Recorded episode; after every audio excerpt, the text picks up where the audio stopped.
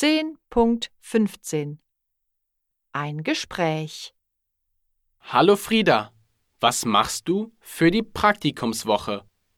Hi Jakob, ich arbeite mit dem Kältebus. Kältebus? Was ist das denn? Der Kältebus ist für Menschen, die auf der Straße leben. Zwischen November und März fahren Freiwillige mit dem Bus durch die Stadt. Was machen die Freiwilligen?